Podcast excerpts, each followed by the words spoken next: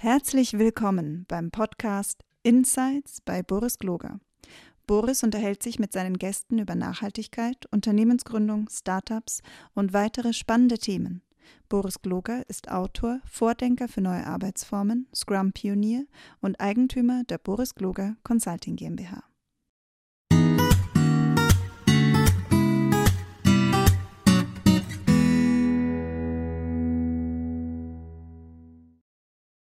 Herzlich willkommen.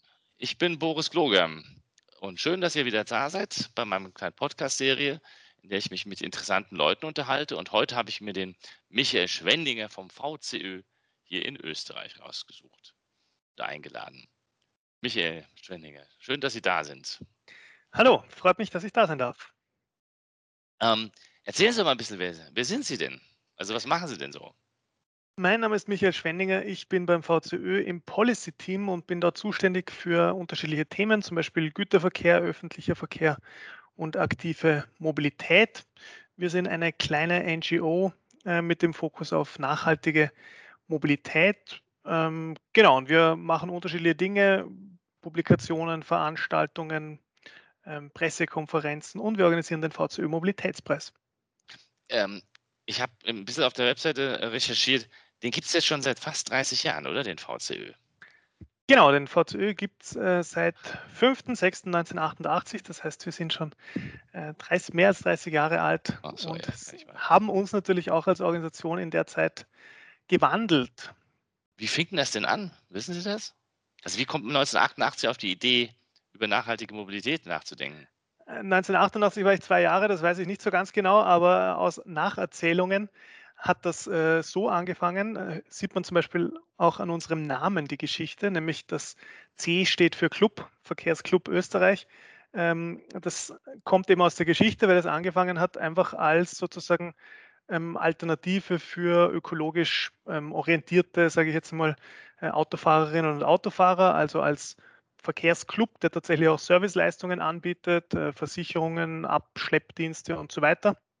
Ähm, hat sich dann aber eben über die Zeit verändert, mehr in Richtung ähm, NGO, mehr in Richtung Think Tank, würde man heute wahrscheinlich sagen, mehr in Richtung inhaltliche Arbeit. Wir bieten zwar immer noch Versicherungen an, also ein kleiner Teil dieses Cs, dieses Clubs ist immer noch äh, sozusagen in der Organisation verankert, aber ähm, wir treten jetzt zum Beispiel nach außen auch nicht mehr als Verkehrsclub auf, sondern wir haben inzwischen auch schon im Vereinsregister unseren Namen geändert auf VCÖ Mobilität mit Zukunft. Mhm. Und, und wie, wie wissen Sie ähm, aus Ihren Nacherzählungen vielleicht, wie das passiert ist? Also wie, wie hat sich diese, diese Wandlung vollzogen? Gab es da irgendwelche initialen Ideen? Ich meine, vom Club hin zu so einem NGO, das ist ja auch eine Entscheidung. Also ich meine, der Club ist meines Wissens entstanden, einfach weil sozusagen ähm, der Bedarf da war. Ich meine, 80er, Ende 80er Jahren äh, sind sehr viele äh, Umweltorganisationen und die ganze Umweltbewegung in Österreich auch entstanden. Und da war sozusagen einfach die Idee, einen, man, man braucht sozusagen äh, Auto und Mobilität im Alltag, ähm, unterstützt aber vielleicht nicht unbedingt die Verkehrspolitik der anderen Autofahrerclubs und mhm. deswegen war die Idee, einen, einen sozusagen einen, einen Club äh, mit Service-Dienstleistungen anzubieten. Wie das dann danach und warum sich dann das danach äh, weiterentwickelt hat, das kann ich jetzt nicht genau sagen. Ähm, wie gesagt, es, sind, es, gibt immer noch ähm, Mitglieder und Service-Dienstleistungen. Ich glaube, äh, es war wahrscheinlich einfach das größere Potenzial sozusagen und der größere Bedarf bei dieser Informationsarbeit da, weil eine Service-Dienstleistung äh, sozusagen, die kann man bei jedem bei jedem Versicherungsunternehmen in Anspruch nehmen, aber was es eben nicht gegeben hat und bis heute eigentlich nicht gibt, ist eben eine spezialisierte Organisation, die sich mit nachhaltigen Verkehrsthemen ähm, beschäftigt und eben versucht, das inhaltlich aufzubereiten. Das, das sind wir sozusagen die einzige oder die Nische in Österreich, die das machen. Aha. Was, was ich mich immer frage, ist, wenn man, also ich meine, ich habe das gelesen, dachte, ich bin fast vom Stuhl gefallen, drei, also mehr als 30 Jahre. Da muss man einen ewig langen Atem haben, oder? Also das, das so nach dem Motto, ähm, Jetzt, wir erzählen das seit zwölf Jahren, dass man keine Ahnung mehr Bus und Bahn fahren muss und Mobilität und, Arbeits- und, und, und äh, Arbeitsplatzmobilität zum Beispiel oder was auch immer es an, an, Themen gibt. Und jetzt kommen so die Themen ja so langsam in, ins Bewusstsein der Gesellschaft, also in, ins breite äh, Bewusstsein der Gesellschaft. Denkt man da nicht, ey, wir haben es euch eben schon immer gesagt oder, oder wie geht man damit um?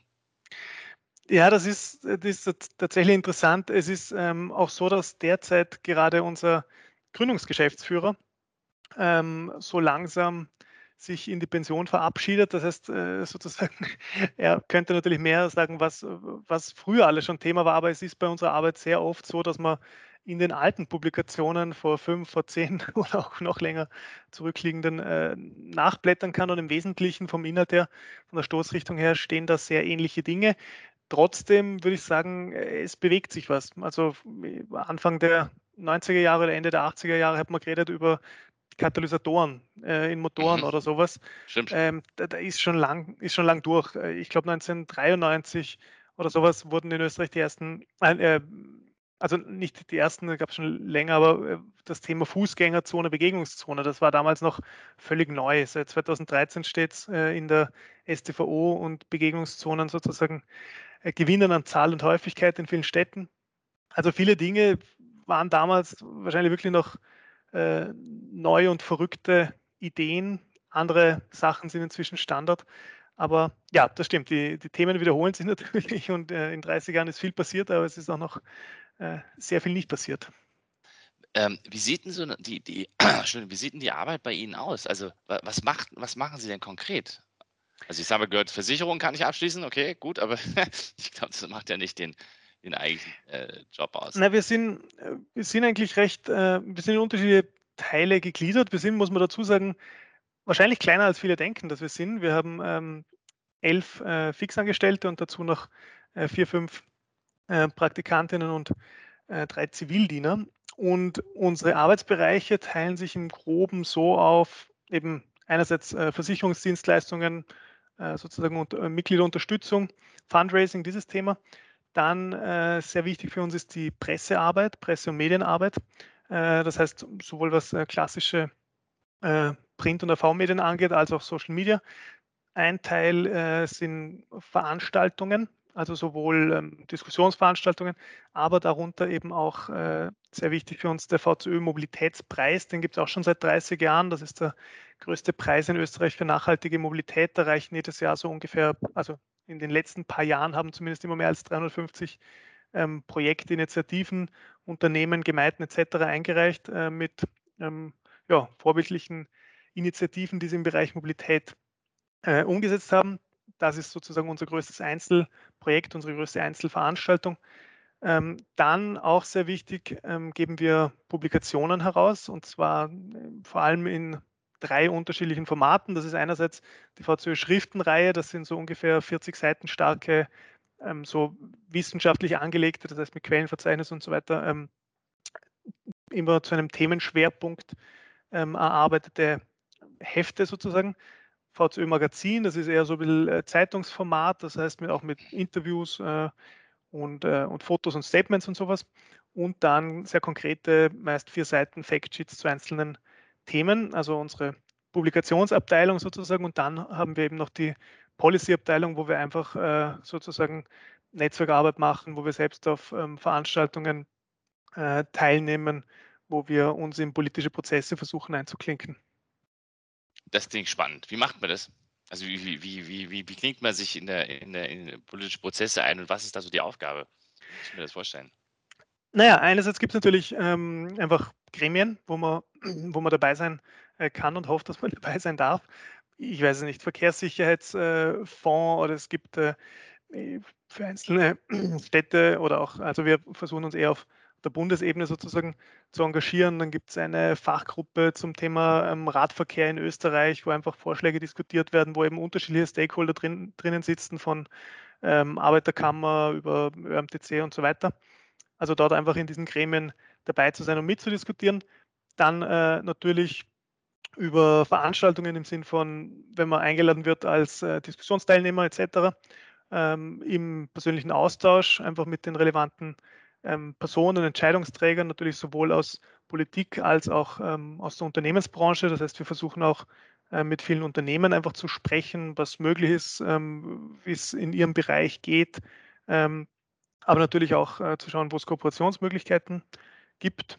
Ja, ähm, das habe ich vergessen. Das ist, ist es im Wesentlichen als Aber das klingt nach unheimlich viel Aufklärungsarbeit, oder? Also äh, Leuten immer wieder Dinge erklären, was weiß ich, wahrscheinlich Themen nahebringen, oder? Oder wie? Ja, genau. Also ich, ich würde mal sagen, unsere, unser USP, wie man so schön sagt, ist eigentlich, dass wir versuchen, äh, sperrige, komplizierte oder auch vielleicht nicht jetzt so für die breite Bevölkerungsschicht interessante Themen, weil Verkehr ist ja an und für sich ein technisches Thema.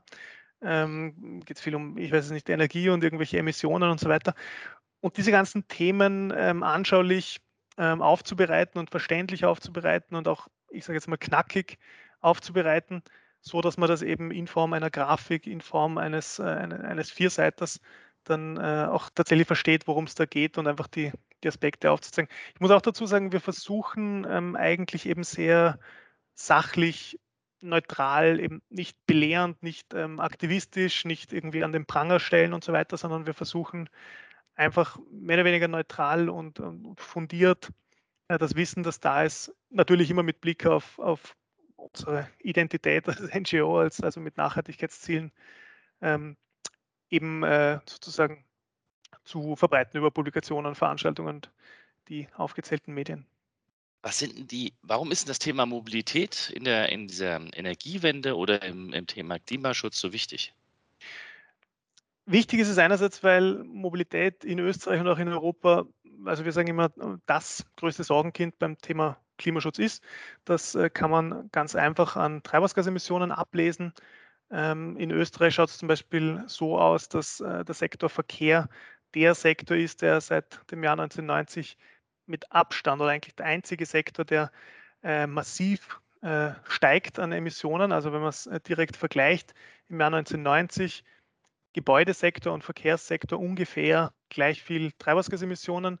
Im Jahr 2019, also vor der Corona-Krise, Gebäudesektor minus 37 Prozent, ein bisschen abgenommen, ein bisschen in die richtige Richtung, Verkehr plus 75 Prozent. Also einfach ähm, sozusagen knapp verdoppelt und inzwischen äh, fast dreimal so viel Emissionen wie der Gebäudesektor. Das heißt, die Entwicklung im Sektor Verkehr geht einfach völlig in die falsche Richtung.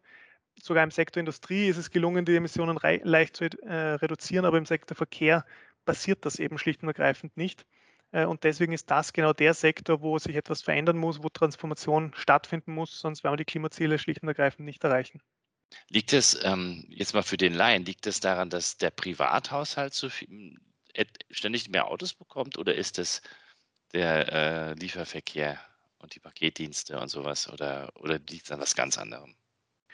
Na, es liegt, im Grunde genommen liegt es an diesen beiden Dingen. Also innerhalb des Verkehrssektors ist es so, also Verkehr insgesamt ungefähr 30 Prozent der Emissionen in Österreich, das heißt schon ein sehr relevanter, äh, großer Brocken.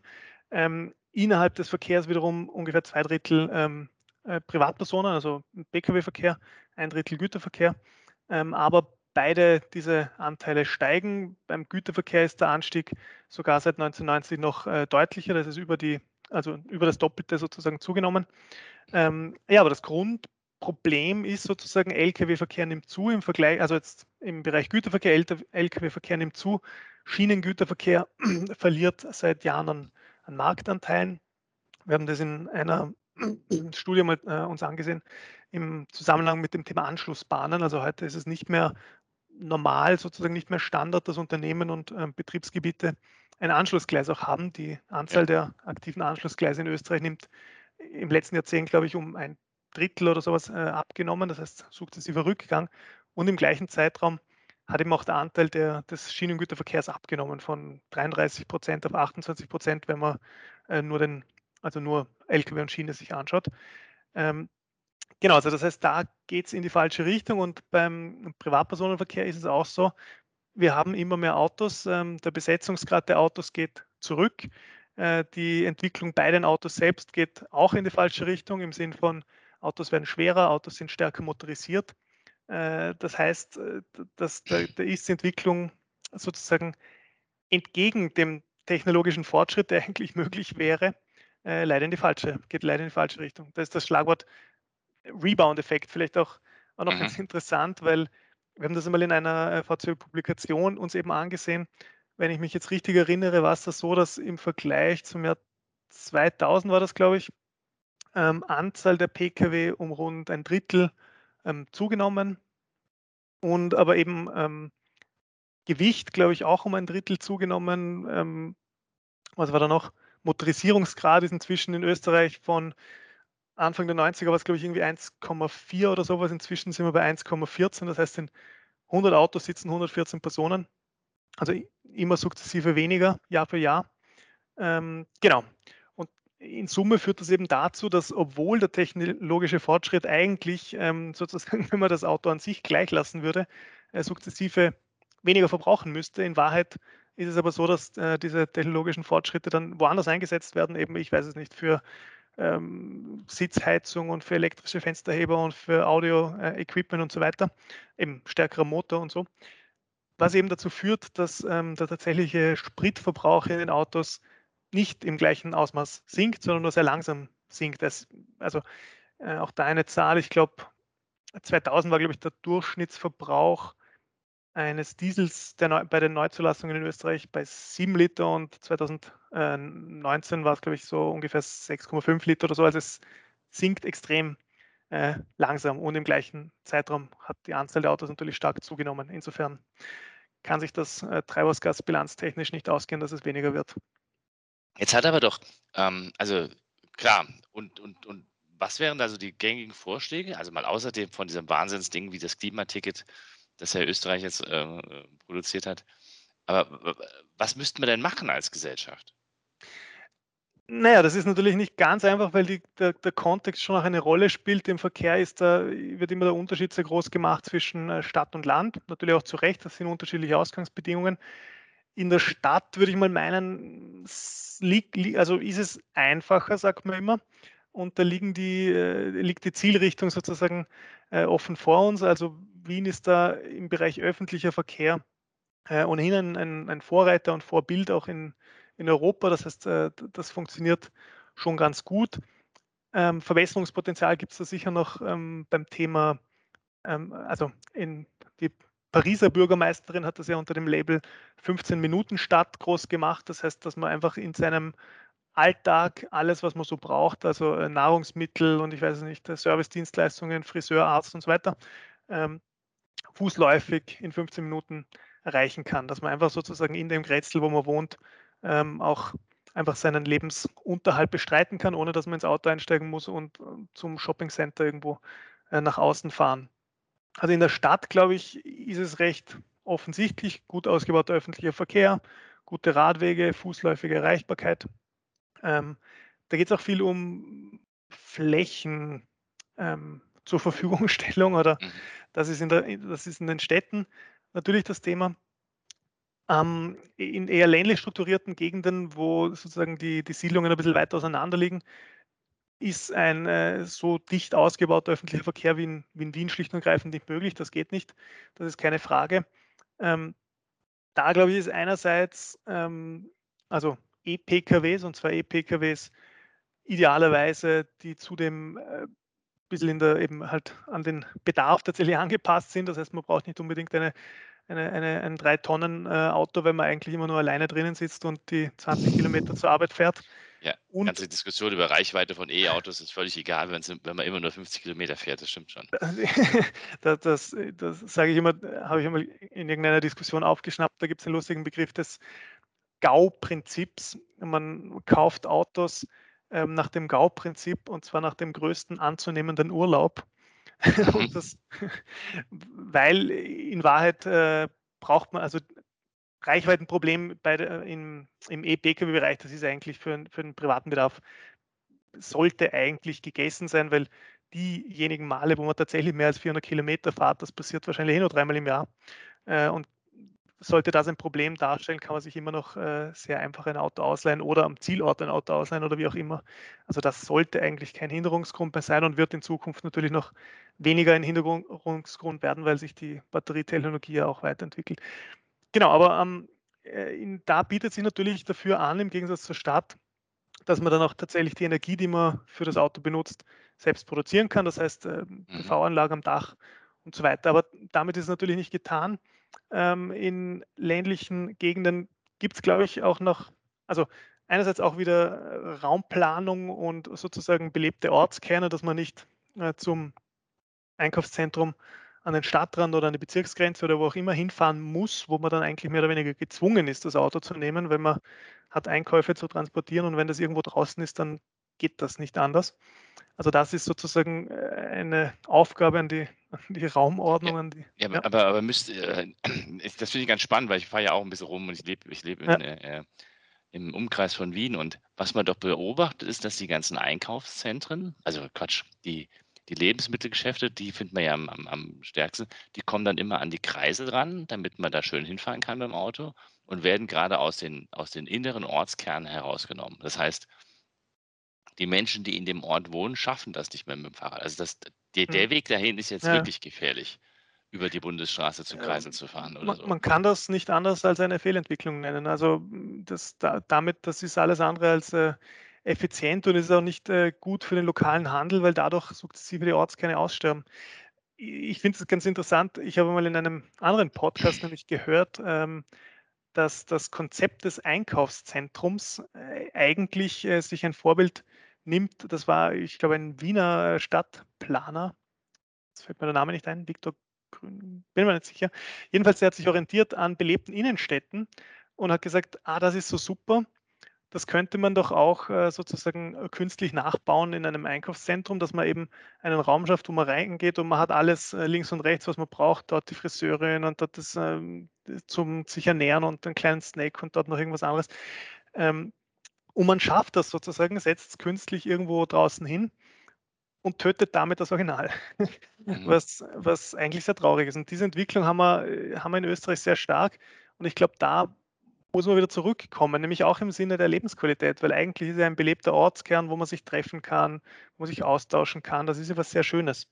Ähm, genau, aber das, das, und dazu vielleicht noch ein Beispiel, nämlich beim äh, VCÖ Mobilitätspreis 2020, glaube ich, ähm, gewonnen. Die Gemeinde Göfis in Vorarlberg hat das eben genauso gemacht. Äh, da war auch direkt im Gemeindezentrum, hinter dem Gemeindeamt sozusagen, war eine Fläche, die wurde als Parkplatz genutzt, sonst nichts. Und ähm, Gemeinde hat das Problem gehabt, dass sie mehr so zur Schlafgemeinde verkommt, weil äh, die Arbeitsplätze in den umliegenden äh, Städten waren und dort auch dann äh, eben die Leute hingefahren sind zum Einkaufen und so weiter. Und dann wurde eben beschlossen, okay, das, äh, das geht so nicht. Ähm, und die Gemeinde hat die, ich glaube, ein, zwei leerstehende Gebäude auch im Stadtzentrum tatsächlich aufgekauft und eben den Ortskern so entwickelt, dass jetzt dort ein, so ein, ein Gemeindezentrum, das heißt, da gibt es äh, eine Bäckerei, eine Bücherei, ein Café, es gibt auch ein äh, Lebensmittelgeschäft, gute Anbindung auch mit äh, Bus, E-Bike-Station und so weiter. Und jetzt ist das auf jeden Fall ein, ein belebter Ort, wo, wo es Veranstaltungen gibt, wo sich Leute treffen, wo man einfach sozusagen dort bleibt und sich austauschen kann. Äh, genau. Und dass das funktioniert, das zeigen, glaube ich, viele Beispiele und vor allem auch, dass es politisch funktioniert, finde ich so interessant, weil oft ist ja so ein Argument, naja, das geht nicht, weil ich weiß es nicht, dann müssen wir Parkplätze wegstreichen oder sonst irgendwas. Aber dass äh, an Orten, wo versucht wird, genau das, nämlich dieses, diesen sozialen Austausch, diese lokale Lebensqualität hochzuhalten, dass dann die Bürgermeisterinnen und Bürgermeister wiedergewählt werden. Sieht man auch zum Beispiel in, in Paris. Ist eigentlich logisch. Ich finde das logisch. Das hat man auch in Barcelona, in denen äh, hat mir jetzt jemand erzählt, dass diese ganzen, ähm, äh, wie heißen die Dinger, äh, ja, Blocks, diese Superblocks, die Barcelona gebaut hat, dass die Leute, nachdem die Autos dann weg waren, wenn sie dann ihre, für ihre Kinder bekommen haben, plötzlich lieber in den kleinen Wohnungen geblieben sind, die dort sind, damit ihre Kinder dann, weil jetzt gibt es da die Möglichkeit mhm. zu spielen und sich auszutauschen und die Nachbarn zu treffen. Da zieht dann keiner mehr raus aus dem aus der Stadt an den Ortsrand, um dann später für die Arbeit wieder reinzuziehen. Ist ja klar, weil die Möglichkeiten da sind. Ist ja das da gleiche Phänomen. Auch wiederum aus Spanien das Beispiel äh, in den Social Media auch schon ein bisschen herumgereicht worden, aber ich finde es trotzdem gut. Äh, Pontevedra, eine mittelgroße Stadt in Spanien, wo eben die, die Innenstadt sozusagen ähm, autofrei gestaltet wurde. Das heißt, ähm, man kann nur sehr vereinzelt einfahren und ansonsten alles mehr oder minder Fußgängerzone und äh, eben umgebaut und so weiter. Und das hat zur Folge gehabt, dass äh, nicht nur der Bürgermeister mehrmals wiedergewählt wurde, sondern auch die Stadt äh, also Zuzug erfahren hat. Mehr Leute sind dahin gezogen. Davor hat das sozusagen eher stagniert oder abgenommen und dann äh, sind, glaube ich, irgendwie 9000 Leute oder so innerhalb von, von äh, ein paar Jahren, einem Jahrzehnt oder sowas in die Stadt zugezogen, einfach weil die Lebensqualität dort so hoch ist. Und natürlich auch, muss man auch dazu sagen, ähm, die Anzahl der ähm, Verkehrsunfälle mit Personenschaden, also Verletzte und Getötete, dort äh, reduziert ist und einfach keine einzige Person äh, stirbt in dieser Stadt aufgrund des Verkehrs.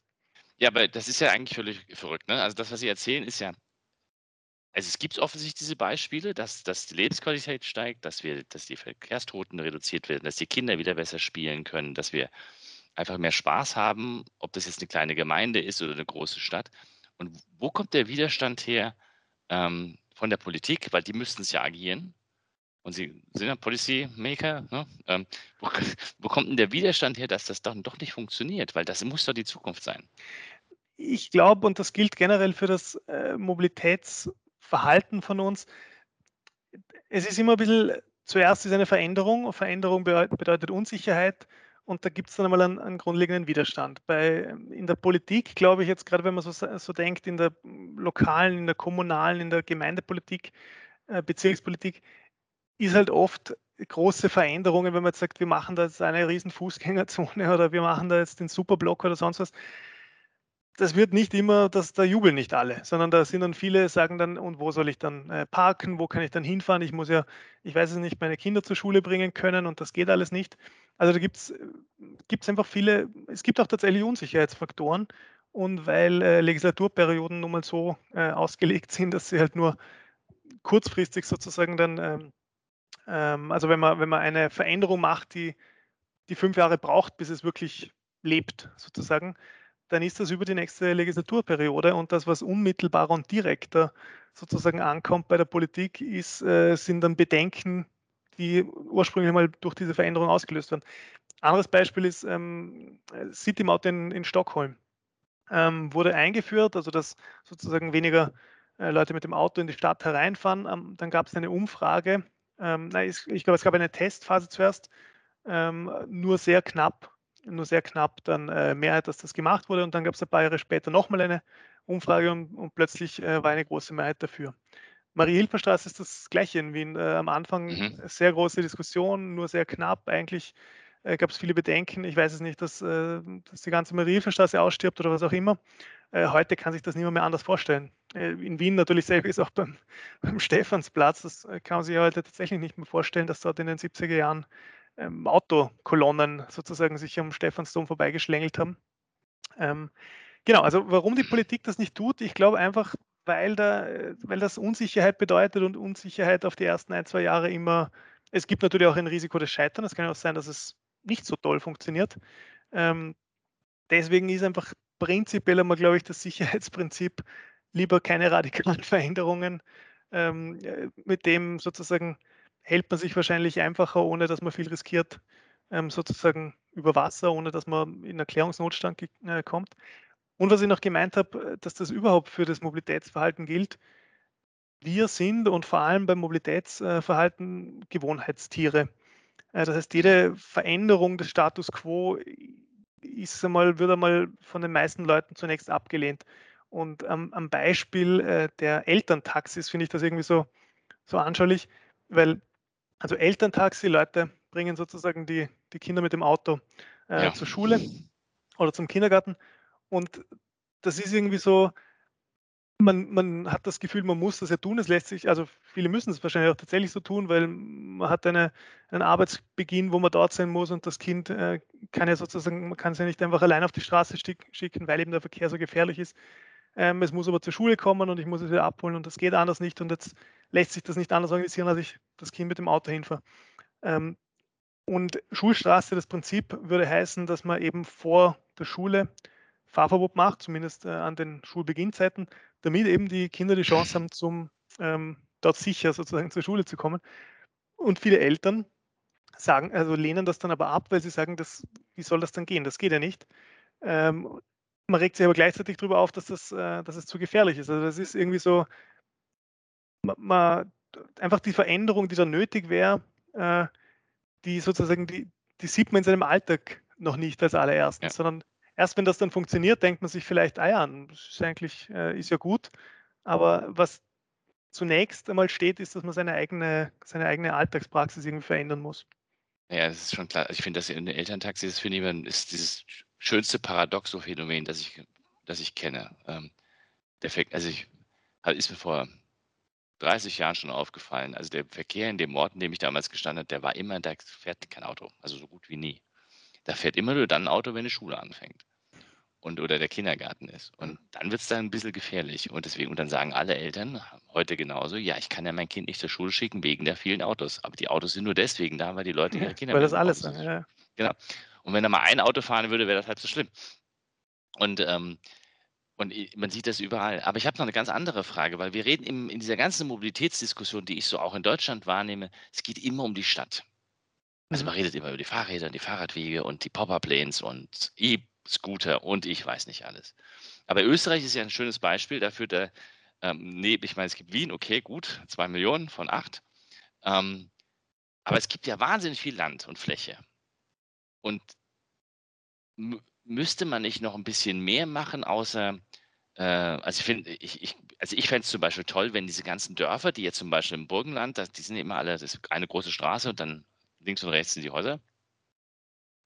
Das wäre genial, wenn das alles, sagen wir mal, äh, Begegnungszone wäre. Können ja die Autos weiter durchfahren, müssen halt sehr, sehr langsam durchfahren, äh, ohne gleich immer äh, um, um, eine, eine, eine, nach, nach einer Umgehungsstraße zu machen. Aber die Frage, die ich mir stelle, ist, ist das Mobilitätsthema nicht sehr, sehr mit dem Arbeitsplatz gekoppelt und der und, und den Möglichkeiten, die wir schaffen müssten, damit Leute in den Orten, in denen sie wohnen, wieder arbeiten, dass es eben keine Schlafstätte gibt? Also gehört das nicht irgendwie zusammen? Doch, das ist ein sehr zent- zentraler Punkt. Ich halte das auch für wahnsinnig wichtig. Wir haben ähm, letztes Jahr dazu eine Publikation auch gemacht. Ähm, also Arbeitswege und dienstliche Wege sind in Österreich unter der Woche der wichtigste Grund, warum Leute äh, mobil sind.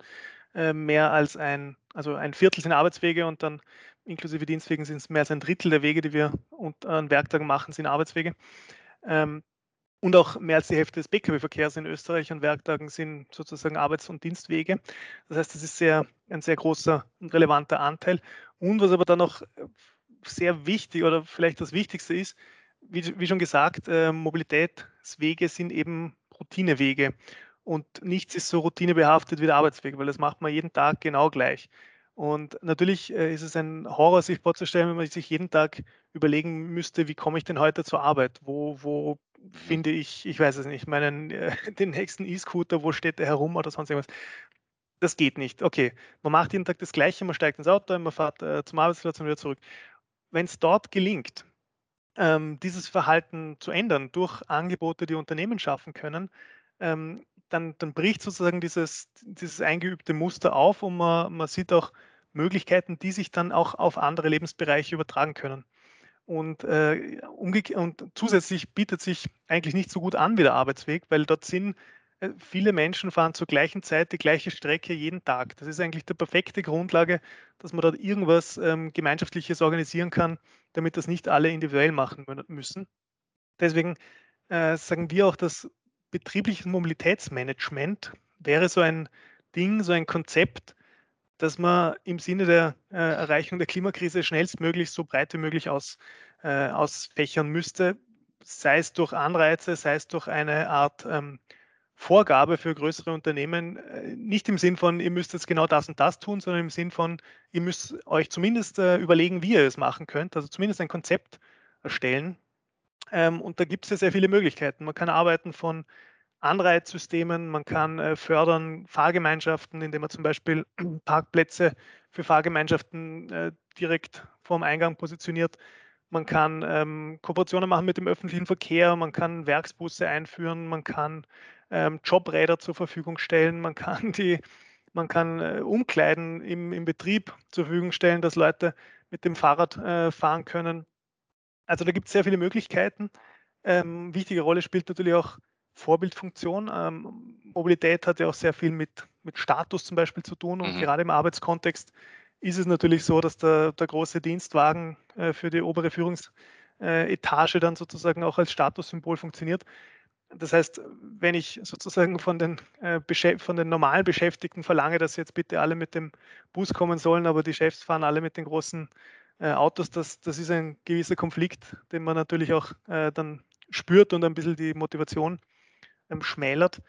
Zudem wichtig ist, das haben wir aus äh, vielen Stakeholder-Gesprächen auch ähm, äh, mitbekommen, sozusagen aus der Praxis dann, ein Gesicht, also sozusagen eine Person, die das auch verkörpert, eine Anlaufstelle. Jemand, der da dahinter ist und jemand, der sozusagen auch antreibt und nicht nur, dass es auf irgendeinem Zettel in irgendeiner Dienstverordnung oder irgendwo drinnen steht als Möglichkeit unter ferner Liefen, sondern dass tatsächlich auch gelebt wird und auch sichtbar ist. Und ähm, unsere Erfahrung ist, dass sehr viele Unternehmen, die das dann gemacht haben, das ist am Anfang ist es ein Aufwand. Man muss einmal überlegen, was braucht es überhaupt? Man muss vielleicht eine, eine Mobilitätserhebung machen und schauen, wie kommen die Beschäftigten überhaupt zum Arbeitsplatz. Ähm, man muss vielleicht sich äh, Unterstützung von außen holen, damit man so ein äh, Mobilitätskonzept auch erarbeiten kann. Dann kommt man wahrscheinlich im ersten Jahr darauf, dass gewisse Dinge nicht so funktionieren, wie man sich äh, vorgestellt hat, dass das nicht so angenommen wird, was auch immer. Also da gibt es sicher einige Hürden und ähm, sozusagen einen gewissen Aufwand am Anfang. Aber trotzdem sagen eigentlich die meisten Unternehmen, die das dann umgesetzt haben, es funktioniert. Die Leute sind äh, zufrieden. Also das äh, erhöht ja sozusagen auch die Attraktivität eines Arbeitsgebers, wenn er ein gewisses Angebot schafft, dass Leute eben nicht darauf angewiesen sind, mit dem Auto dorthin zu kommen. Ähm, äh, wird, wird immer wichtiger, also dass man auch, weil ähm, Klimabewusstsein und so weiter ist ja auch bei Beschäftigten, ne, Fachkräften und so mhm. weiter ein immer wichtiger werdendes Thema. Ähm, das heißt, da, da gewinnen sozusagen also ich habe dann immer gesagt, obwohl ich das Wort an und für sich nicht mag, aber Win-Win-Win. Also es gewinnt sowohl das Unternehmen, wenn es äh, gelingt, Dinge auch effizienter zu machen. Zum Beispiel für viele Unternehmen ist es ja auch ein Problem bei Betriebserweiterungen etc., dass dann einfach Fläche notwendig ist und die ist halt oft für Parkplätze derzeit verwendet. Wenn es gelingt, durch betriebliches Mobilitätsmanagement das anders zu organisieren, ähm, sozusagen, dann hat auch das Unternehmen was davon. Beschäftigte selbst profitieren einfach, weil sie ein breiteres Angebot haben, wenn sie unterstützt werden, dass sie zum Beispiel, ich weiß es nicht, äh, mit dem Fahrrad kommen, tun sie was für ihre Gesundheit. Wenn sie unterstützt werden, dass sie mit dem öffentlichen Verkehr kommen, äh, ist es in vielen Fällen so, dass sie zum Beispiel durch ein Öffi-Job-Ticket dann auch ein Ticket haben, mit dem sie in der Freizeit fahren können und das auch tun können. Ähm, und natürlich die, äh, die Umwelt, aber auch die sozusagen die direkte lokale Gesellschaft, Bevölkerung profitiert davon, weil dann halt einfach weniger Autos sozusagen an den Spitzenzeiten unterwegs sind oder es gibt sogar Beispiele, wo ähm, zum Beispiel ein Werksbus dann organisiert wurde, den auch die lokale Bevölkerung mitnutzen kann. Also ist das, ist das so der nächste neue Trend in der, in der Arbeitswelt oder, oder der, der, der, nächste große Hebel, an dem wir, an dem wir schrauben können, wenn wir an die, an, neben den E-PKWs oder sowas? Oder wie muss ich, ich mir das vorstellen? Bin, ich bin überzeugt, dass, äh, dass genau bei diesen Arbeitswegen und bei, den, bei der Kooperation mit den Unternehmen also das ist einer der größten Hebel. Das, da, davon bin ich überzeugt, weil es ist ja genau der Punkt, wenn man sozusagen, ein anderes Beispiel, wenn man ähm, in, in Vorarlberg gab es eine Erhebung, die gezeigt hat, dass Leute, die ein, ein, ein, Firmenauto auch privat nutzen können, dass dort der Modal Split, also die Verkehrsmittelwahl auch in der Freizeit anders ausschaut, also nämlich mehr autolastig ist, als äh, bei Personen, die es nicht haben es ist auch völlig logisch und nachvollziehbar, wenn ich das Auto schon vor der Tür habe. Ich, ich bin gewohnt, dass ich mit dem jeden Tag zur Arbeit fahre. Und jetzt überlege ich mal, okay, wie komme ich jetzt zu diesem Ausflugsziel? Ja, da steige ich ins Auto ein aus. Ähm, aber wenn ich sozusagen am Arbeitsweg schon etwas anderes gewohnt bin, einfach nur vom, vom Denken her sozusagen, es gibt ein Fahrrad, es gibt äh, öffentlichen Verkehr, ich kann das auch anders machen und nicht nur als, als Pflicht und Last und ja, ich muss das jetzt halt tun und, und so weiter, sondern es ist ja auch sozusagen, man hat ja auch was davon, weil ähm, Fahrradfahren ist, ich, ich, muss dazu sagen, es, es geht nicht für alle, es ist mal klar, manche Wege ne, und so weiter, es ist jetzt nicht für jeden, aber die Leute, die das können, ähm, die profitieren davon und die werden das, glaube ich, auch selber einfach äh, spüren, dass das, äh, dass das auch im Sinn von Psychohygiene und körperlicher Fitness und so weiter, das bringt einfach sehr viel. Und im öffentlichen Verkehr ist es ja auch, hat auch die Vorteile, dass ich erstens die Zeit nutzen kann. Ich kann lesen, telefonieren, schlafen, mit den Kindern spielen, was auch immer tun. Und ich muss mich nicht kümmern. Und das ist äh, ein extrem wichtiger Faktor. Ich muss mich nicht kümmern um Winterreifen, um die Wartung, wenn ein Stau ist. Das alles interessiert mich nicht. Ich steige einfach ein und, und schaue auf mein Handy oder in ein Buch. Das ist zum ja. Beispiel auch ein wichtiger Grund. Ähm, eine Umfrage in Deutschland in Bezug auf Carsharing hat das eben gezeigt, dass viele äh, Nutzerinnen und Nutzer von Carsharing das eben als wichtigsten Grund nennen. Einfach, dass sie sich nicht kümmern müssen um Versicherung und alle diese Dinge, sondern ich nutze es einfach, wenn ich es brauche und wenn ich es nicht brauche, auf Wiederschauen. Dann habe ich nicht sozusagen die Schererei damit. Und beim öffentlichen Verkehr ist das eben genau auch der Fall. Ziemlich cool. Ähm, was ist in Ihrer Meinung nach der, so zum Abschluss, ähm, weil Sie haben ja die, die, die, groß, das ist die große Palette, allein wenn man auf die Website an, äh, von Ihnen anschaut, da vom VCÖ, gigantisch viele Themen. Was sind denn die nächsten zwei, drei großen Trends, die alle auf uns zukommen werden? Vielleicht auch aus Asien, Asien kommend oder sowas. Gibt es da irgendwas, wo man sagt, das haben wir alle noch nicht im Blick, da wird was passieren? Neben den E-Autos, die alle schon Jetzt muss, ich, jetzt muss ich aufpassen, dass ich erstens nicht zu weit auch aushole und also ich glaube im Personenverkehr ist es glaube ich tatsächlich, äh, also ist es einerseits Möglichkeiten durch Digitalisierung, äh, also im Bereich Sharing oder es gibt in der Mobilität auch das Schlagwort Mobility as a Service. Ich glaube, mhm. das ist es eigentlich, weil das äh, ist sowohl Digitalisierung auch als, als auch vom Nutzungsverhalten einfach diese Denke weg von es gibt getrennte Dinge, es gibt ein Auto und es gibt ein Taxi und es gibt einen Bus und ich bin ein Autofahrer und, und das ist es sozusagen hinzu, ich nutze einfach das, was ich gerade brauche und was ich gerade Lust habe, sozusagen. Also ich habe einfach, also ähm, ich habe schon mal irgendwo, glaube ich, in einem Kommentar geschrieben, das Ziel für 2030 oder 40 äh, für mich sollte eigentlich sein, ich habe eine Mobilitätskarte, einfach ein Scheckkartenformat. Damit kann ich die ganze Palette, die in meiner Region sozusagen zur Verfügung steht, nutzen. Vom Carsharing-Auto, wenn ich was transportieren muss, vom Transportauto, vom E-Moped, vom äh, öffentlichen Verkehr, vom Mikro-ÖV, einfach alles, was ich irgendwie nutzen möchte. Also sozusagen die Mobilitätskarte ersetzt den Autoschlüssel. Und ich glaube, das ist ein Trend, der auch tatsächlich äh, in, in, in, die, in die Richtung geht, glaube ich. Einfach weil es, äh, es erhöht sozusagen die, die, die Vielfalt und es reduziert die, die Lasten, die, die, die Mühsal sozusagen, die man dann mhm. ähm, die man hat das gilt sowohl fürs Nutzungsverhalten als natürlich auch für das Angebot. Also mhm. ähm, dass die Unterschiede zwischen Bus und Bahn und MikroÖV und Straßenbahn und so weiter und dass man dann auf unterschiedlichen, ich meine, auch das hat sich in den 30 Jahren ja massiv verändert. Wenn man sich das äh, allein schon vorstellt, ist es für mich schon anachronistisch, obwohl ich das noch erlebt habe, dass man äh, sozusagen, bevor man mal irgendwo hinkommt, muss man sich das äh, ausgedruckte analoge Kursbuch anschauen. Ja, ja. Dann muss man sich überlegen, wo bekomme ich das Ticket. Dann stelle ich mich bei drei verschiedenen Schaltern an für den Bus und so weiter. Das ist ja aus heutiger Perspektive absurd. Heute, wenn ich aus der Haustür gehe, weiß ich noch nicht, welches Verkehrsmittel ich jetzt nutze, ob jetzt zuerst der Bus kommt oder die Straßenbahn. Ähm, das Ticket kaufe ich mir on the go oder habe es irgendwie am Handy. Und wie ich dann dorthin komme, zeigt mir mein Handy äh, an, während ich dorthin laufe, so quasi. Also das hat sich ja heute schon wahnsinnig verändert und da wird es, glaube ich, noch mehr äh, in diese Richtung geben. Beim Güterverkehr ähm, ist natürlich ein schwieriges Thema, weil Onlinehandel und so weiter, also es, äh, das, das steigt auf jeden Fall ähm, einfach die, sozusagen die, die Menge des Zeugs, das wir herumschicken. Mhm.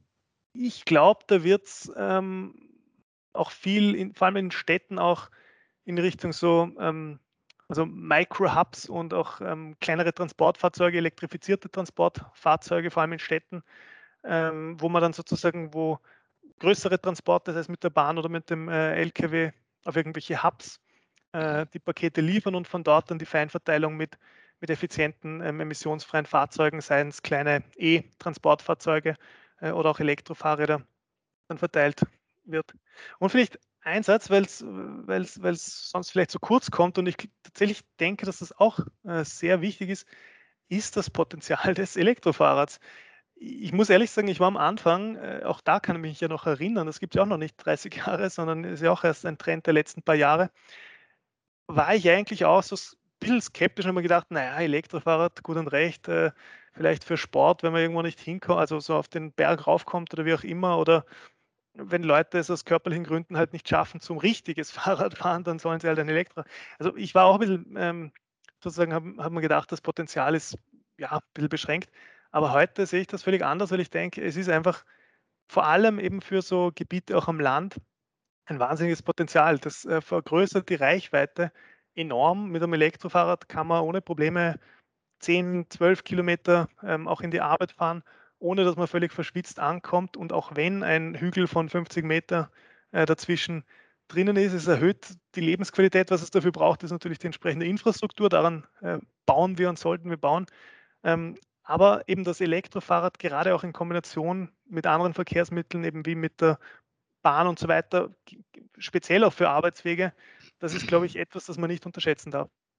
Ja, es erhöht definitiv die Reichweite und man wird halt gleichzeitig wieder schneller. Genau. Das, ja. Ich glaube, darum geht es ja. Es geht ja nicht darum, also die Stunde kann man dann ein Stückchen weiterfahren, aber es ist halt der Hügel. Ne? Wenn man nach Wien reinfällt, beispielsweise, muss man immer über den Hügel und Genau. das kann anstrengend sein. Wie erreicht man sie denn? Also wenn man jetzt sagt, ich möchte mehr wissen, ich möchte ähm, sie auch vielleicht unterstützen oder was, was kann man tun, um mit dem VCÖ in Kontakt zu kommen, vielleicht das Unternehmen und sagt, ich will jetzt was über betriebliche äh, Mitarbeitermobilität wissen? Man erreicht uns ja einfach im Internet über vcoe.at. Mich persönlich erreicht man natürlich ähm, per Mail michael.schwendinger.vcoe.at oder einfach äh, anrufen. Wir verschicken unsere Publikationen, die kann man natürlich auch ähm, bestellen. Und was vielleicht auch noch ein, ein Tipp ist, äh, wir haben eben eine Online-Datenbank, äh, die heißt äh, www.mobilitätsprojekte.vcö.at, ähm, wo alle diese Projekte, die beim VCÖ Mobilitätspreis eingereicht haben, ausgezeichnet wurden etc., gesammelt sind. Das heißt, da sind inzwischen über 3000 Projekte äh, drinnen und da kann man auch schön filtern nach äh, Mobilitätsmanagement, nach Gütertransport, nach aktiver Mobilität und so weiter, ähm, Jahren und so weiter. Das äh, ist, glaube ich, ein wirklich ein, ein, großer Schatz, den sogar wir selber noch ein bisschen zu wenig nutzen, weil da findet man eigentlich zu fast jedem Thema irgendein Unternehmen, irgendeine Gemeinde, die schon etwas ähm, in einem bestimmten Bereich gemacht haben. Es stehen dann auch immer die Kontaktdaten drunter. Das heißt, man kann dort einfach ein bisschen reinschauen und sich dann auch direkt mit den Leuten in Verbindung setzen. Das klingt ja super. Den Schatz schaue ich mir mal an. Vielen Dank, Herr Schwendinger, für die, für die Zeit mit Ihnen. Danke auch für das Gespräch. War sehr interessant. Wir sehen uns mal wieder. Hoffentlich. Bis bald. Ciao. Danke. Ciao. Diese und weitere Podcast-Folgen findest du auf Spotify, Apple Podcasts, YouTube und natürlich auf der Website www.insights bei borisgloger.com. Boris Gloger Consulting ist deine agile Strategieberatung. Besuch uns auf der Website www.borisgloger.com.